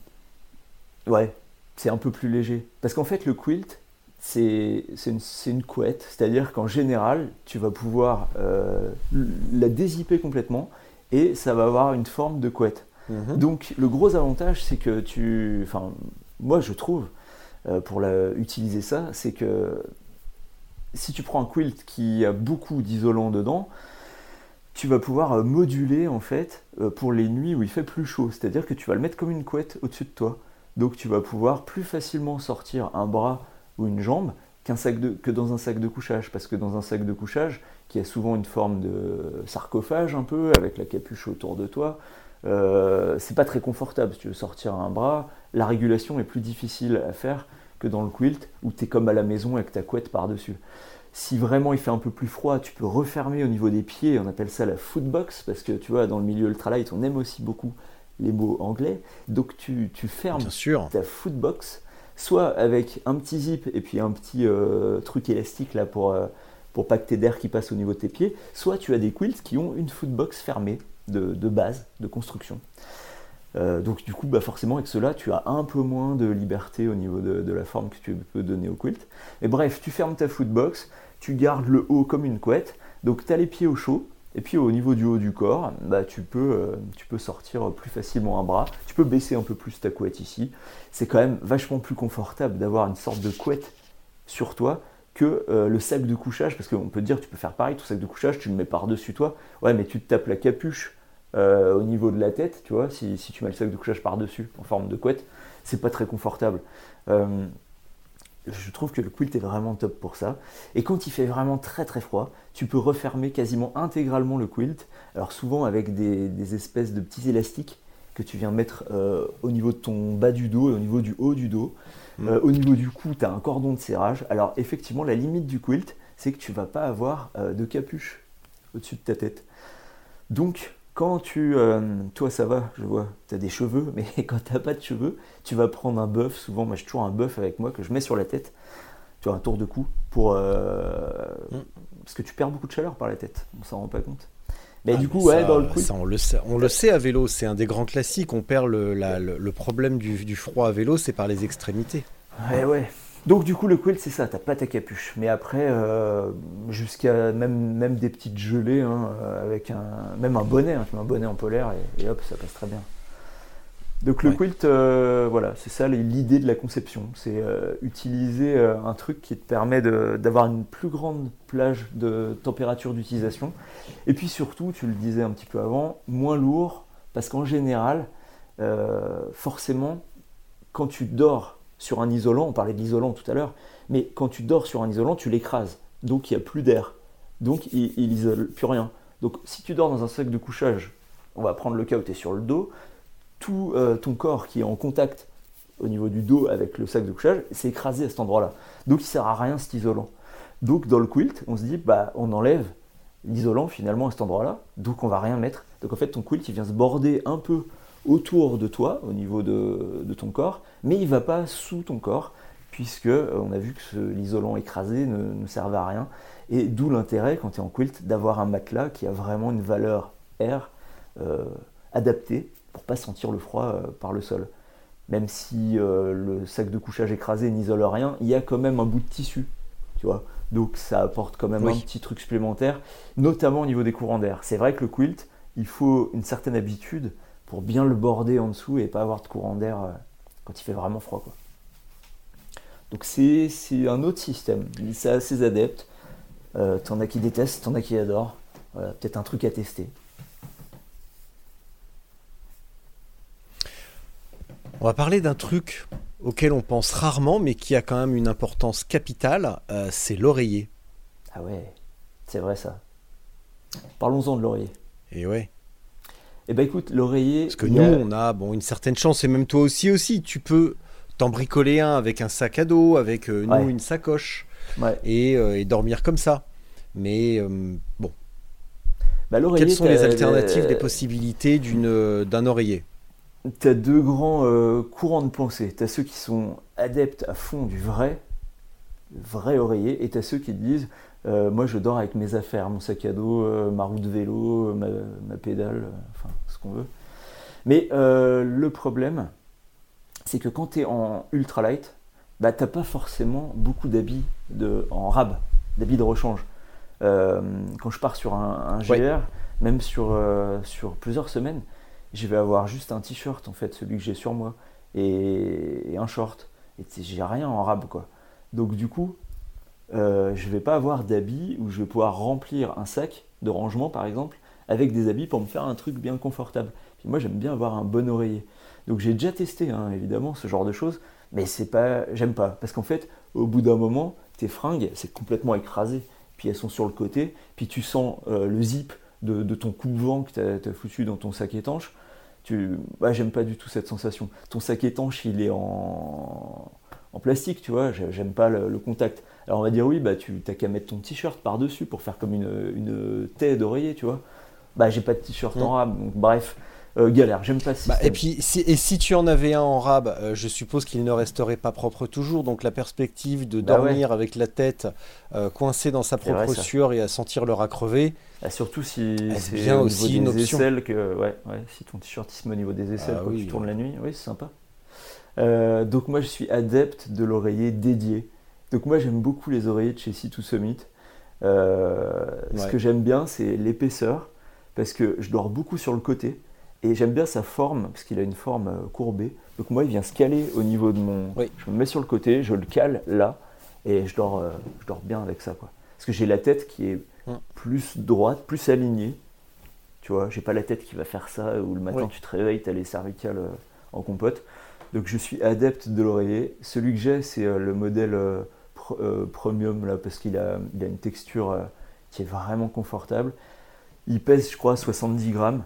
Donc oui, c'est un compromis Mm. à faire. Mais comme tu te disais tout à l'heure, bien dormir, c'est vital quoi quand tu pars soit à vélo faire des grandes distances, soit tu pars longtemps à pied. Euh, je pense que 70 grammes pour avoir un bon oreiller, ça, ça vaut le coup quoi. Donc je suis adepte de, de l'oreiller dédié. Bah, j'ai les deux. Alors, euh, je vais pas le déballer, mais là, j'ai le juste à côté de moi par terre, j'ai le j'ai le Décathlon qui coûte euh, très peu cher et qui est très bien pour euh, débuter. Mais je lui reproche quand même d'être un poil épais, de ne pas être très ergonomique comme tu viens de le mentionner. Et par contre, dans la pièce d'à côté, euh, il y a mes affaires prêtes à partir demain et j'ai euh, comme toi le C2 Summit et effectivement la forme un petit peu évidée sur le milieu euh, permet d'avoir moins la tête cassée et de, dormir un petit peu plus confortablement là-dessus. Et la texture est douce, Ouais. euh, ce, qui est, euh, ce qui est quand même très agréable alors que le décathlon est un petit peu plus rugueux et les, le bord, le, le collage entre les deux parties est un petit peu plus long et euh, Ah ouais. tu vois, tout ça, c'est pas très confortable. C'est très bien pour débuter, pour se faire une idée, mais au bout du compte, euh, que ce soit l'ergonomie, le confort, euh, c'est pas, euh, c'est pas génial, génial. Bon, bah, on en a pour son argent. Il est pas très cher. Il est, euh, je crois, il fait 100 grammes. Le C2 Summit est un poil plus cher et plus doux, plus fin, plus soyeux et plus ergonomique, tout simplement. Ouais, et puis un Donc, autre point. comme tout à l'heure, tu vois, j'ai deux matelas, j'ai euh, Un autre point par rapport aussi tout ce pareil, Moi, tu vois, j'en ai acheté deux du coup. Ouais, c'était bah ouais, c'était Ouais. une de mes craintes, c'était le côté euh, est-ce que ça va pas faire euh, comme sur un matelas de plage, tu sais, où tu as l'impression d'avoir la tête euh, qui bouge dans tous les sens au niveau de, de- comme c'est gonflable quoi, tu vois, de te dire est-ce que ça va pas être désagréable finalement d'avoir sa tête là-dessus. C'était vraiment une de mes craintes avant de m'orienter vers des matelas gonfla- des oreillers gonflables. Et je, je ressens pas ça avec le C2 Summit. Alors c'est différent selon les gens, peut-être qu'il y a des gens qui vont pas supporter. Mais Oui. ça me dérange pas. J'ai pas l'impression d'avoir la tête sur un truc euh, instable, quoi. Et la sensation, t'as Oui, t'as puis- pas une sensation de dormir sur un, un ballon de baudruche, quoi. C'est la sensation est agréable, je trouve. Donc c'est Oui, puis il faut, faut bien régler la. Enfin, régler entre guillemets, mais en Ouais, tout cas, il faut pas gonfler comme un ouais. âne, Mm. euh, que ce soit trop, euh, trop dur, justement. Alors, s'il est un peu épais, un petit peu haut, et ben, on peut éventuellement baisser la pression pour trouver quelque chose Voilà, de plus trouver ce qui nous convient bien, ouais. Mais euh, trouver, un, trouver un compromis euh, pas, trop, euh, pas trop nul pour chacun, en effet. Ouais, bah comme le matelas. Un peu, Alors, hein. t'en as qui aiment des matelas gonflés Bah à oui. bloc, et d'autres qui dorment quasiment le matelas dégonflé, quoi, pour avoir un, un confort mou. Donc après, tout dépend de, de chacun. Ben oui, c'est ça qui est formidable. C'est comme l'on est tous différents, toutes et tous différents, et bien évidemment, tout est question de préférence personnelle et de trouver ce qui convient à chacun. Bien, Et oui, nous avons donc couvert le matelas, le sac de couchage, duvet, quilt et euh, le, le sac, le, le petit oreiller. Le quilt, le, le bivy, si j'ai bien compris, ce n'est absolument pas ta, ta spécialité. Non. Mais ça, c'est pas très grave parce que c'est quand même assez facile à comprendre et c'est pas très lourd. Donc euh, voilà. Euh, des modèles, il y en a pas, euh, enfin il y en a peut-être beaucoup, mais en tout cas c'est quand même assez facile à trouver, ça ne pèse pas très lourd. Euh, Qu'est-ce que tu emmènes, euh, mis à part un réchaud, euh, un, un- un poêle en titane, est-ce que tu emmènes euh, réchaud, popote, euh, trucs comme ça? Et je pense par exemple au Jet Boil. Est-ce que tu as quelque chose à dire là-dessus? Ouais, alors le Jet Boil, j'ai pas testé, mais j'en ai entendu beaucoup de bien. Euh, ça m'attire pas spécialement parce qu'en fait, ça a quand même un certain poids. Et euh, moi, j'utilise un réchaud Ouais. qui pèse 25 grammes, le fameux BRS 3000T qui est très connu dans le milieu de l'ultralight. C'est un petit réchaud en titane, mais qui est miniature. Je l'ai pas avec moi, mais euh, il n'est pas plus gros euh, qu'une petite boîte comme ça, réellement. Tu le mets dans ta main, tu fermes ta main, tu dis j'ai un réchaud là. Et réellement, tu as ton réchaud. Il est tout petit. 25 grammes. Il y a des gens qui n'aiment pas, il y a des gens qui ont eu des soucis avec. Ça fait 3 ans que je m'en sers, j'ai jamais eu un seul souci avec. Toujours hyper fiable. Dans mon cas, effectivement, il y a peut-être des modèles qui, qui sont. Mm. Ça arrive, Oui. comme partout. Mais moi, j'ai pas de souci avec. Donc, j'utilise ça. Je mets un petit parvent euh, en titane. Tu vois, comme mon poêle à bois en titane et sa cheminée en titane. C'est le même genre. C'est une petite feuille en titane qui pèse euh, euh, 15 ou 16 grammes. Donc, euh, ça ressemble à une feuille d'alu tu la roules, tu la déroules, il y a un petit aimant pour la fermer. Tu mets ça autour de ton réchaud, réchaud qui est sur une petite euh, cartouche de gaz, et tu as un système comme ça que je trouve efficace dans mon cas parce que moi je fais pas de la grande cuisine, je fais juste chauffer de l'eau. Donc moi je, mets une tasse, petite tasse en titane euh, qui pèse 72 grammes de mémoire, c'est la Tox euh, 500 millilitres euh, ultra light parce qu'il y a plusieurs versions. Euh, je fais chauffer à peu près 300 ml d'eau en général, ça me suffit pour soit euh, ma semoule, soit pour des sachets de lyophilisé, même si des fois il te faut un peu plus d'eau, un peu moins. Bref, ça tourne autour de 300 ml. Et du coup, je trouve mon système est, très adapté pour faire chauffer juste euh, cette quantité d'eau. C'est sûr que si tu veux cuisiner plus longtemps, euh, vaut mieux le poêle à bois, hein, où tu pourras faire revenir euh, ton, ton lard avec ton camembert qui fond, tu vois, pendant plus longtemps, ou faire ta fondue. Mais euh, en rando itinérante, euh, tu fais juste chauffer de l'eau. Donc ça c'est bien, ce système. Ouais.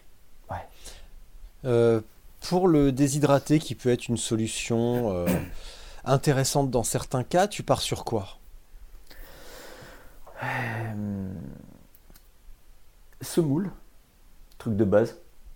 La semoule, ça se. Même l'avantage de la semoule, c'est qu'avec de l'eau froide, tu peux, euh, tu peux la réhydrater. Ça prend juste un peu plus de temps. Et après, ça te fait genre euh, comme un Mhm. taboulé. Donc, euh, tu vois, c'est pas gênant de manger froid. Tu rajoutes quelques, euh, quelques fruits secs. Tu vois, quelques. hum, alors là, vaut mieux que ce soit un peu chaud. Moi, j'aime bien rajouter un petit peu de bouillon. Tu vois, un petit bouillon de volaille. Quelques... Des fois, je prends des petits oignons déshydratés, tu sais, que tu trouves dans les trucs genre euh, au rayon des épices, là. Des, petits trucs, euh, des petits oignons déshydratés. Un petit peu de parmesan, un petit peu, des fois, tu te coupes des petits morceaux de fromage que tu mets. Tu mets ton eau chaude, tu mélanges, ça te fait un truc qui est sympa, je trouve. Euh, donc en déshydraté, ça. Puis sinon, après, bah, les, classiques lyophilisés, les sachets, quoi. Que moi, j'aime bien, personnellement. Oui, mais justement, référence, parce que toi, dans ta pratique, tu, euh, quand tu pars, si je comprends bien, euh, tu peux te retrouver euh, un certain temps sans croiser la civilisation. Donc Ouais. tu dois être obligé de, d'emmener de quoi subvenir à tes besoins pendant X jours. Bah, alors, il y a Donc. deux, deux façons de faire. Soit, par exemple, sur le GR5, tu peux avoir, tu peux avoir des endroits, comme tu le fais à pied, où tu, le prochain village, tu vas mettre trois jours avant de le, le rejoindre.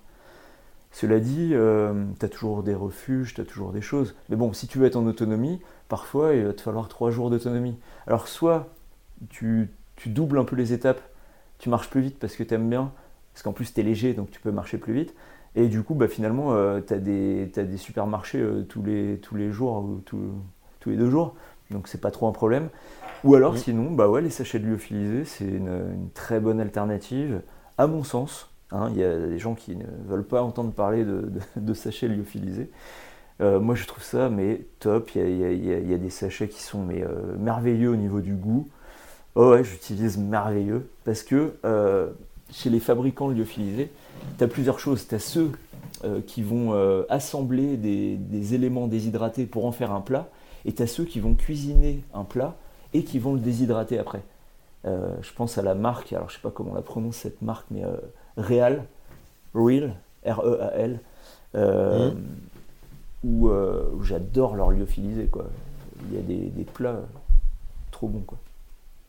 Donc quand des fois le soir tu te fais un petit bœuf stroganoff ou, ou tu vois, des trucs comme ça, ça te remonte aussi euh, le moral et, et ça te fait un, un petit plat qui change, quoi, de la semoule. Après, évidemment, tu as le côté, le côté écologique où un, un lyophilisé, ça demande des ressources pour le produire, pour euh, justement lyophiliser le- les, les choses. Tu as le côté bah, sachet, euh, sachet euh, qu'il faut jeter, tu as le côté coût, évidemment. Donc, chaque solution a évidemment ses inconvénients et tout. quoi. Il n'y a pas un truc. Et ses avantages. et ouais. Tu veux dire qu'il n'y a pas de recette miracle? Alors ça, c'est Bah ouais. incroyable. Justement, parlons-en des petits coups de mou. Est-ce qu'il arrive d'avoir des petits coups de, des petits coups au moral en randonnée Parce que tu n'es pas dans une pratique extrême, tu es dans une pratique qu'on pourrait classer de qu'on pourrait appeler euh, hédoniste, donc vraiment basé sur le plaisir, sur le paysage, sur euh, la, la, la découverte de soi et de son environnement. Alors, comment va le moral de JR le soir à l'étape? Bah, Est-ce qu'il arrive que tu te dises qu'est-ce que je fous là ou euh, bah non ça va pas? En général, le moral il va bien, puisque comme euh, euh, on l'évoquait tout à l'heure, j'aime bien me trouver des lieux de bivouac loin de tout et avec un beau paysage. Donc, même si tu es fatigué, quand tu arrives dans un endroit comme ça et que tu as les belles couleurs du soir, ah oui, c'était une belle journée, et que et que tu es là, et tu mets ta tente, et puis tu t'installes, et puis tu vas manger, t'enlèves tes chaussures, tu mets tes doigts de pied en éventail, puis tu as, l'air qui passe autour de toi. Franchement, bah là, tu es bien. Mais oui, parfois, tu as des petits moments, il fait pas toujours super beau, donc si parfois tu dois monter euh, euh, ton installation euh, sous la flotte ou en pleine tempête de neige et tout, ah, ça peut être différent. Du coup, tu profites un peu moins de, de, ce côté émerveillement. Mais c'est toujours génial, même sous la neige, c'est génial. Un peu moins le temps de faire l'installation, mais une fois que tu es installé, tu es à côté de ton poêle à bois, tu entrouvres euh, ton tipi, puis tu vois la neige qui tombe, et puis tu l'entends surtout sur ta toile, le petit crépitement. Bah, t'es bien. Non, dans tous les cas, je suis, très souvent euh, très bien, ouais. J'ai pas l'impression d'avoir des, des souvenirs. Oui, il y a des moments, euh, c'est sûr. Parfois, moi j'aime bien marcher euh, longtemps, faire, faire un gros dénivelé dans la journée, parce que c'est euh, personnel. Je le vois comme euh, un petit challenge et tout. Euh, faire 30, 30, 40 km, même avec du 2000 mètres, 2000, 3000 mètres de dénivelé dans la journée, bah, le soir je suis content, même si évidemment tu es un peu fatigué. quoi. Mais oui, dans la journée, tu as des moments plus difficiles. Euh, et puis la perspective du, soir euh, te, te pousse à continuer. C'est une petite drogue, quoi. Des fois, à 16h, tu vois un coin de bivouac sympa, puis il fait encore super beau, euh, le soleil était, en plein juin, il va se coucher à 22h. Tu vois, ah, je m'arrête pas à 16h. Tu regardes ta montre ou ton GPS, tu vois que tu as fait 30 km. Tu regardes la carte, tu vois que le prochain endroit de bivouac, il est à 10 bornes. Bon, allez, j'y vais. Et puis hop, hein, tu te fais ton truc. Ouais, j'ai pas l'impression d'avoir vraiment des moments euh, où ça va pas, quoi. Eh bien, puisque ça va bien, nous allons aborder un dernier sujet qui est euh, extrêmement rigolo, qui est la réglementation. Quand tu veux dormir à un endroit, est-ce que tu te poses la question, est-ce que tu as le droit Est-ce que, justement, sur le même principe que les fontaines, euh, est-ce qu'on peut dormir n'importe où Euh, Est-ce qu'il y a des zones qui sont absolument interdites? Bref, est-ce qu'on fait ce qu'on veut? Alors non, on fait pas ce qu'on veut. Tu as effectivement des zones qui sont pas autorisées. Je repense à l'exemple, euh, à ce que je te disais juste avant. Sur le GR5, en traversant, la- en arrivant dans la Vanoise, je savais que dans la Vanoise, j'avais pas le droit de bivouaquer.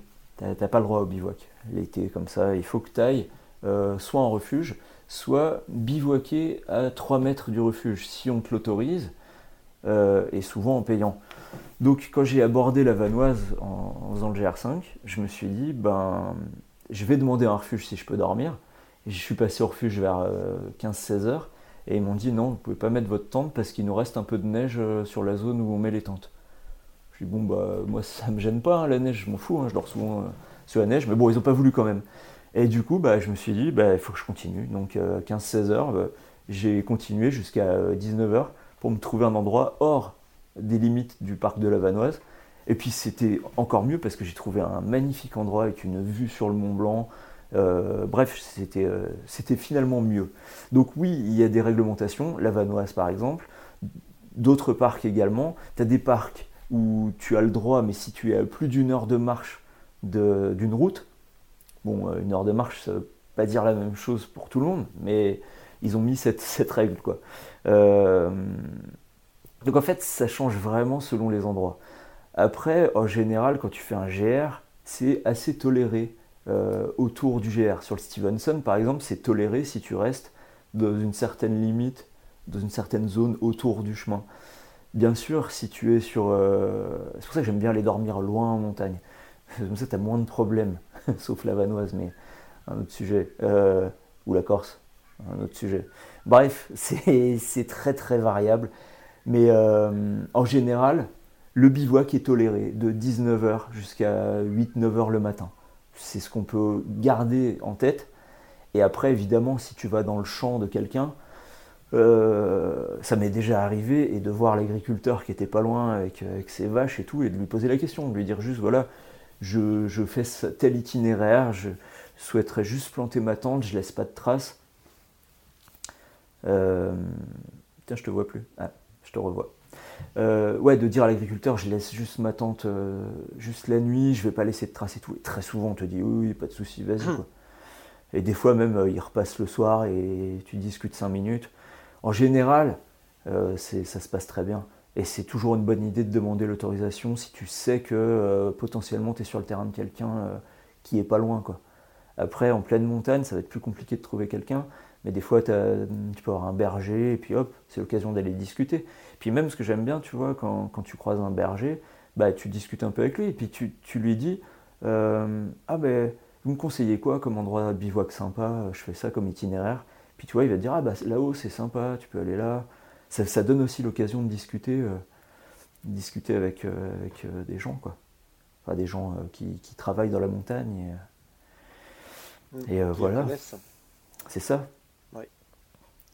Et puis qui voit du coup par ton approche que, pardon, juste pour finir, il voit avec ton approche que tu n'es pas quelqu'un qui va faire n'importe quoi non plus, tu vois. Si tu commences à discuter en, en, montrant tes intentions et tout, ça va plus t'ouvrir de portes, on va plus t'autoriser que si on voit arriver peut-être euh, un groupe de 5 avec la, sono et qui a déjà la musique qu'on entend à 200 mètres et euh, je schématise. Oui. Mais, mais voilà. Ça peut arriver. ouais tout ce qui est sécurité, parce que ça peut faire peur à pas mal de monde. Euh, tout à l'heure, on a parlé des animaux, mais bon, euh, on, le dit en rigolant, mais euh, ça, ne, risque rien globalement.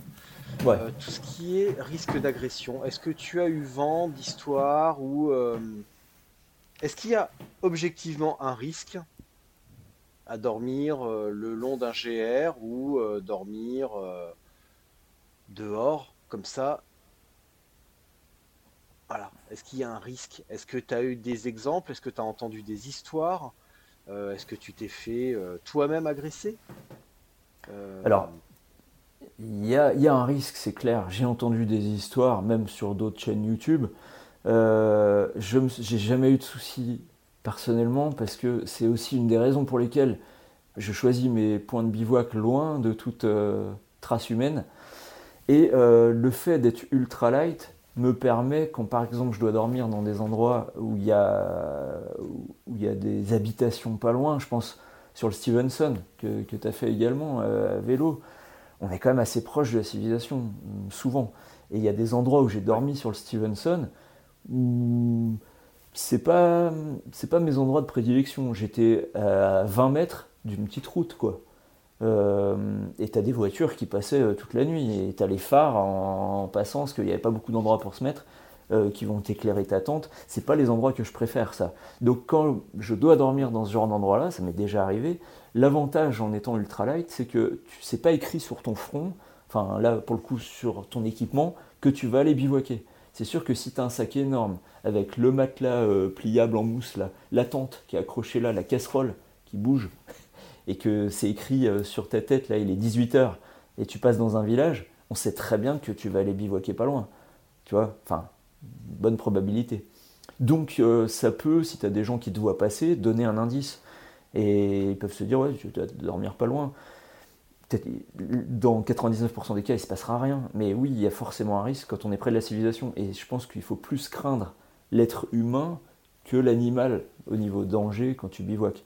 Donc, quand je suis dans des cas comme ça, déjà, le fait d'être ultra light te permet d'être un peu plus passe-partout. T'as un sac, t'as pas l'impression que tu, vas dormir avec ce sac. Et ensuite, bah, j'attends euh, que la nuit tombe un peu plus. Et puis, j'essaye de me mettre... Euh, sur le, Stevenson, j'ai dormi, mais à 10 mètres du chemin une fois. Bah, j'ai essayé de, me mettre. Il y, avait, il y avait un petit bosquet, j'ai essayé de me cacher euh, à peine, tu vois. Euh, alors, du chemin, je suis allé voir, on voyait un peu la tente si on faisait attention. Mais si tu marches, tu fais pas gaffe. Donc, j'essaye de me cacher plus ou moins quand je sais que je suis proche du passage ou euh, proche de la civilisation, quoi. Donc, ouais, je suis moins tranquille dans ces cas-là, c'est vrai. C'est pas ce que je préfère. Après, je sais qu'il y en a, ça les dérange pas du tout. J'ai déjà discuté avec des gens qui me disent, mais trouver un endroit de bivouac, mais même, euh, même dans un village, aucun problème. Tu repères une maison qui a les volets fermés, tu te mets dans le jardin. Ouais, si tu veux, tu le fais, pas moi. voilà, après, chacun, euh, chacun ses, ses envies, quoi. Mais ouais, je pense qu'il faut essayer d'être un peu euh, profil bas.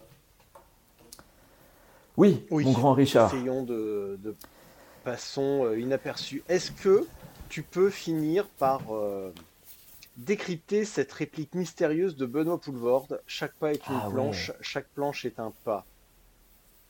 Et nous terminerons là-dessus. Est-ce que tu as un début d'explication?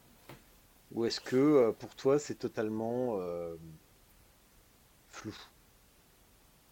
Alors quand tu es sur, sur une passerelle euh, effectivement, chaque planche est un pas, puisque par rapport au film. Non, mais blague à part, je suis euh, assez d'accord avec ça. Par exemple, si tu pars sur, euh, sur l'idée de faire un grand parcours à pied, plusieurs centaines de kilomètres ou milliers de kilomètres, par exemple. Prenons l'exemple du Pacific Crest Trail, le PCT, ce fameux chemin qui part de la frontière du Mexique et qui arrive à la frontière du Canada. T'as entendu parler? J'imagine. Non. Bon, et eh ben maintenant oui. Et tu verras sur la chaîne, j'ai fait des, rencontres avec euh, des, personnes qui ont fait ce chemin et qui nous en parlent. Euh, et du coup, tu pars pour euh, plusieurs mois, entre 4 et 6 mois selon ta vitesse. 4 mois si tu marches 50 km par jour tous les jours. Et tu pars pour 4270 km. Et au fait, si tu te dis, de ce que j'ai lu et de, mes échanges avec des gens qui l'ont fait, si tu te dis, mon objectif quand tu commences à la frontière mexicaine, c'est bah, je vais à la frontière euh, canadienne, c'est plus difficile que de te mettre des, petites étapes en fait. Et c'est valable, je pense, même euh, sur des, chemins plus courts de quelques centaines de kilomètres, en France ou n'importe où, sur une semaine, de ne pas visualiser forcément la fin, mais de te mettre des petites étapes, de te dire, euh, de visualiser jusqu'où tu seras, jusqu'où tu vas aller le midi, peut-être un point de bivouac pour le soir, de te mettre des petites étapes. Et en fait, tu as plus de petites victoires euh, plutôt que d'avoir, c'est ma vision, plutôt que d'avoir ton, terminus et de te dire, euh, c'est long, encore 600 bornes, encore tant de jours. Alors que si tu te mets des petites étapes, chaque pas est une planche là, tu te mets l'étape du midi ou l'étape du soir, ben, je pense que ça passe mieux. Après, ça dépend des gens, hein, probablement. Mais je suis assez d'accord moi avec cette vision-là, de te mettre des, des petits trucs à atteindre et qui sont peut-être plus gratifiants euh, à vivre que, que d'être dans la crainte de ne pas finir tes 700 bornes. Quoi. Je dis pas 700, euh, c'est au hasard, hein, c'est pas parce que tu vas faire 700 bornes à partir de demain. Mais, mais euh, ouais, voilà. Tu vois, je suis d'accord avec ça. Magnifique. JR, nous allons conclure par euh, ce qui s'appelle ici la minute de solitude. Je n'ai pas eu pris le temps de te briefer, mais en gros, dans quelques instants, je vais couper mon micro, je vais couper ma caméra et tu vas avoir euh, devant toi, donc tu vas être seul face à toi-même et tu vas pouvoir dire ce que tu veux aux auditeurs et auditrices. Quand tu as fini, ouais. tu t'arrêtes simplement de parler, tu restes là où tu es et je réallumerai tout. Et voilà. Euh, attends, ça dure, ça dure combien de temps? Donc, Hop, je mets un petit, un petit minuteur. Une minute, deux minutes, tu dis, tu. Mais non, non, mais non. Je fais une minute. Tu ah, bah attends, tu me donnes des règles, tu me donnes des règles, moi je les respecte. mais les, les, règles, alors, c'est bien mal de connaître. Les règles. C'est ce que je vais dire pendant ma minute là. Exactement. S'il y a des règles, c'est uniquement pour les transgresser, donc bien sûr. transgressons. JR, en tout cas, mille merci. Euh, j'espère te eh ben. croiser euh, très prochainement à Annecy et euh, cet épisode m'a rappelé que je dois aller un jour me retaper la route de la soif entre le col de l'Arpeta et le sommet du col de. Je sais plus quoi.